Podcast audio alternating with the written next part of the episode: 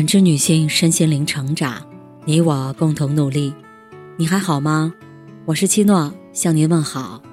联系我：小写 PK 四零零零六零六五六八或普康好女人。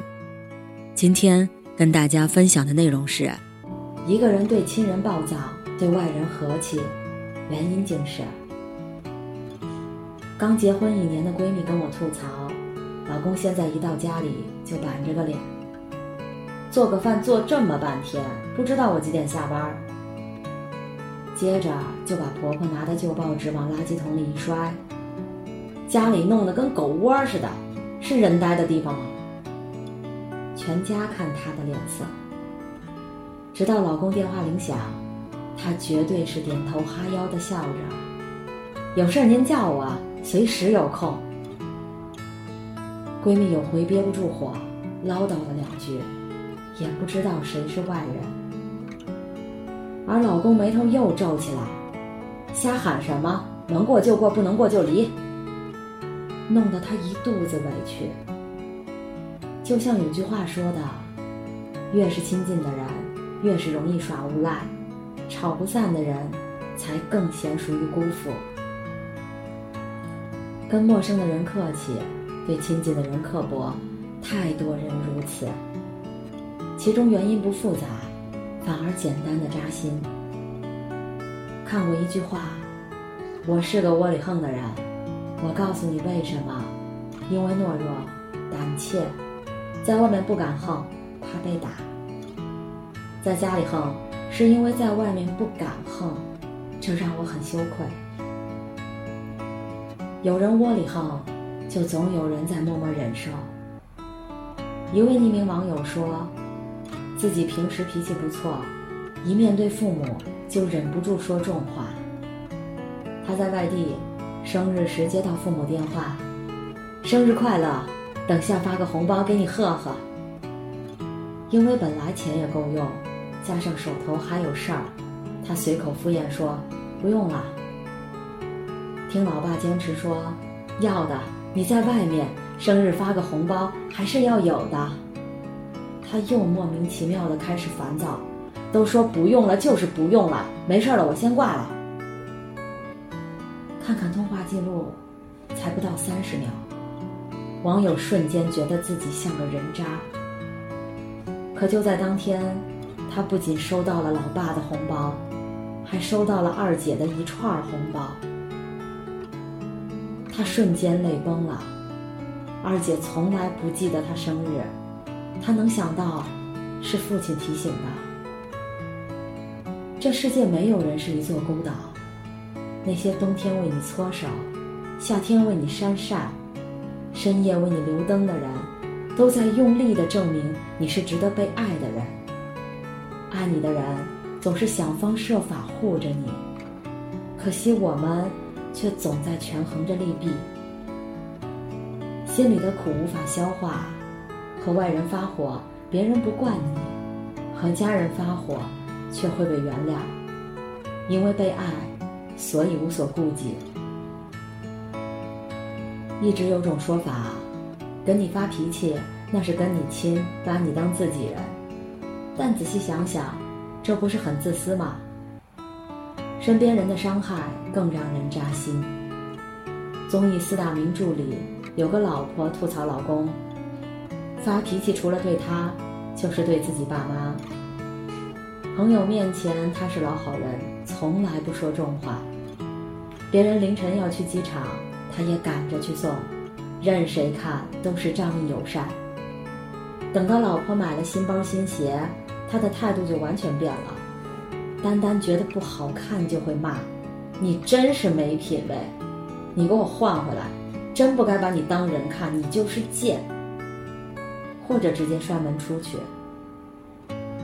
出门五分钟的路程，让他送一下，他出口就是：“你自己没长腿啊！”就连去录节目的当天，他还因为行李的小事儿破口大骂。音频一放出来，全场都沉默了，谩骂声、砸东西的声音不绝于耳。老婆回想过往的种种。在台上不停地擦着眼泪，都说家丑不可外扬，当一个人将伤疤揭开，在人前放声大哭，一定是受够了委屈。理解和关爱都是相互的，谁都有喜怒哀乐，谁都有心。做你的出气筒，家人不是活该。一禅小和尚曾说：“所谓死心，就是一个慢慢累积失望的过程，一次次伤心。”一次次绝望，心火也随之熄灭。等攒够了失望，也就该离开了。别等过成了悲剧，再暗自后悔；别等亲人伤透了心，才想起家中本该是爱和欢喜。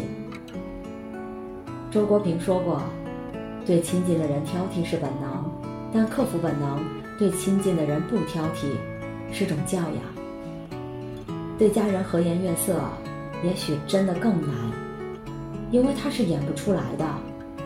最隐秘处，正是最真实的教养。马东在《奇葩说》中讲到，母亲看电视购物，就是普通的包，他花了九百三十块钱，还像捡了个大便宜。广告里说的皇家定制款，明显全是忽悠人。说原价一万九千八，现在打折。更是营销手段，看看材质就知道，又是一笔冤枉钱。但他明白，父亲去世早，他又不能常常陪着，这种省钱的小小慰藉，是母亲唯一的快乐。他就高兴地哄着母亲，眼光真好，真是买到好东西了。骨子里的教养，一件小事儿就能看出，至深的情感，都在你的态度里。纪录片《亲爱的，不要跨过那条江》里，老夫妻相守了七十六年，一生都是恩爱的。奶奶笑着回忆从前，结了婚他就再没惹我生气了，因为怕伤害我，只想紧紧地把我抱着。想想，真的挺感激的。时常摸耳朵的安慰，也成了夫妻俩的小习惯。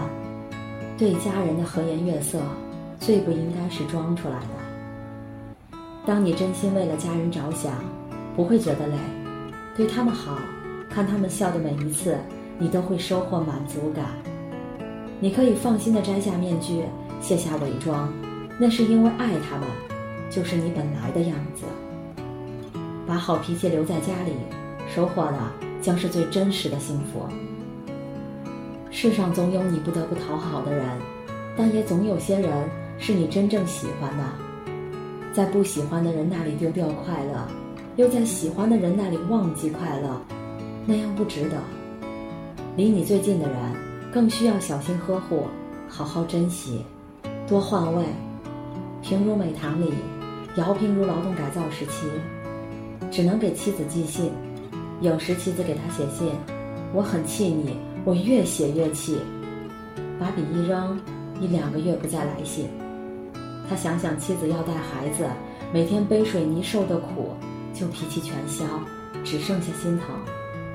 家人之间没有那么多对错是非，站在对方的角度想想，当你心里不再只为自己，脾气也不会来得太轻易。